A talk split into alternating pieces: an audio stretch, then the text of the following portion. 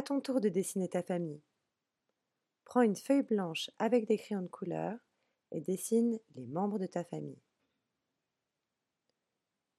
Une fois que tu estimes avoir terminé le dessin de ta famille, à nouveau, prends-le en photo et publie-le sur le lien ci-dessous. Ton dessin sera alors affiché à côté de celui de tes camarades de classe. N'oublie pas d'inscrire ton prénom sur le dessin.